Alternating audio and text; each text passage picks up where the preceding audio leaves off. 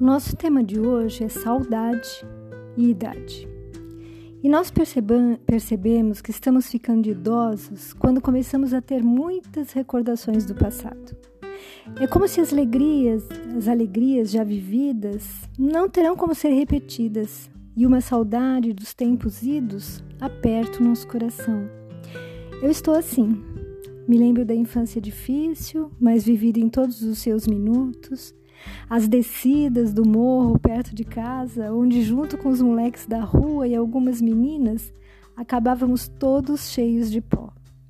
Às vezes que meu pai me carregava nos ombros, porque pequena eu me recusava a andar até o ponto do ônibus. Os almoços, aos domingos, na casa da avó Vitória, aquela macarronada que só minha avó era capaz de fazer. Toda a família reunida e o circo do Arrelia na TV, encantando a mim e as minhas três primas. Éramos felizes, apesar de todas as dificuldades que os nossos pais enfrentavam. A nossa família sempre foi extremamente unida e nela nos foram ensinados os valores morais que norteariam a nossa vida. Eu me recordo da minha adolescência, dos primeiros namorados e daquele que escolhi e com quem vivo há algumas décadas. No entanto, do que mais eu sinto saudades são os das reuniões em nossa chácara. Quando as crianças eram pequenas ou já adolescentes, meus pais encarnados e conosco Aí, todos os finais de semana, jogávamos vôlei na piscina, cantávamos, contávamos histórias engraçadas, pescávamos com as crianças, curtíamos uns aos outros.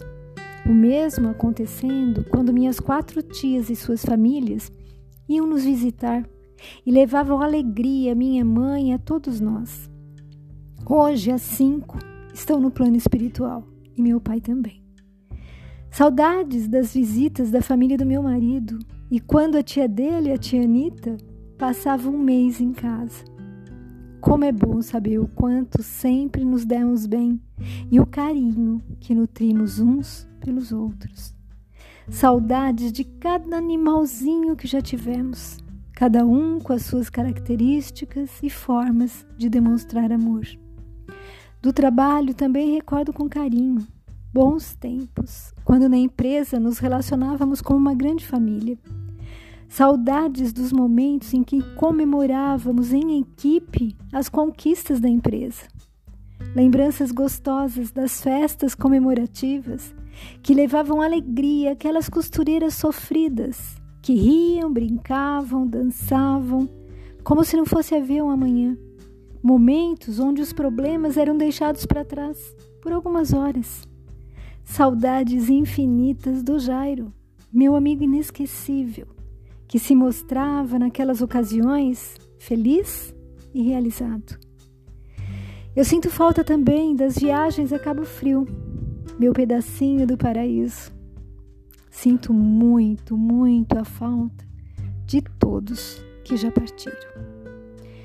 Eu sei que a vida anda para frente, mas recordações são vida na medida em que nada e ninguém nunca roubará o que foi sentido e experimentado.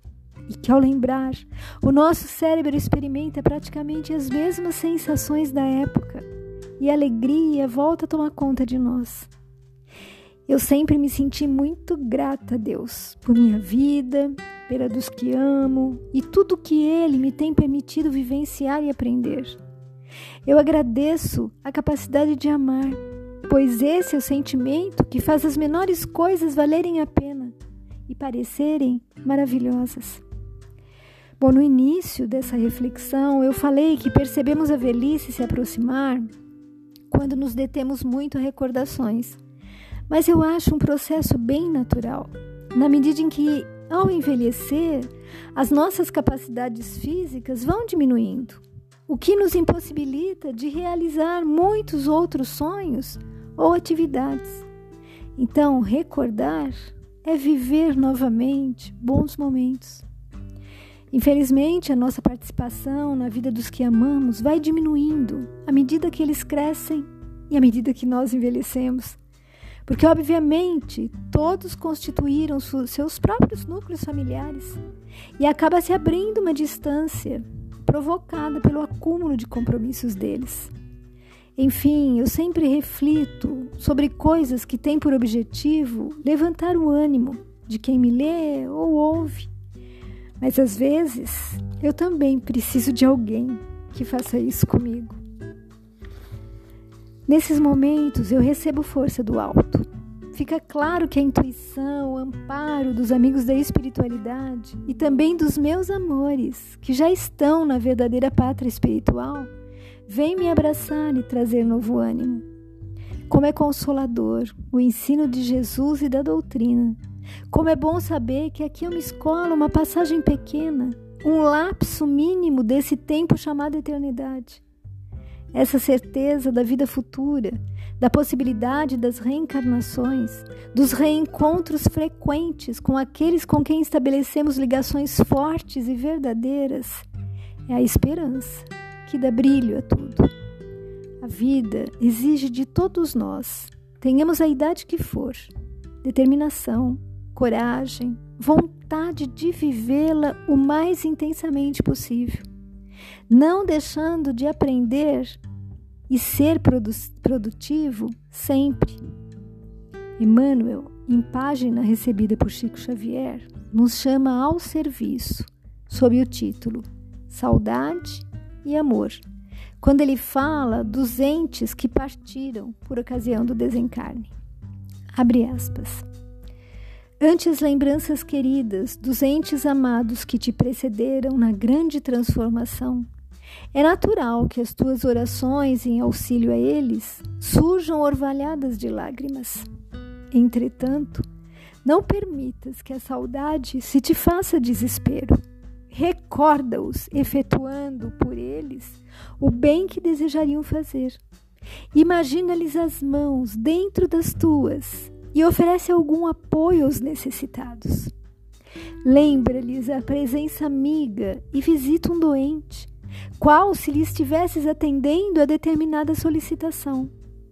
Distribui sorrisos e palavras de amor com os irmãos algemados às rudes provas como se os visses falando por teus lábios, e atravessarás os dias de tristeza ou de angústia com a luz da esperança no coração, caminhando em um rumo certo para o reencontro feliz com todos eles nas bênçãos de Jesus em plena imortalidade. Que a esperança, meus amigos, aqueça a noite de todos nós. Fiquem com Deus. Beijos de quem também se preocupa com vocês.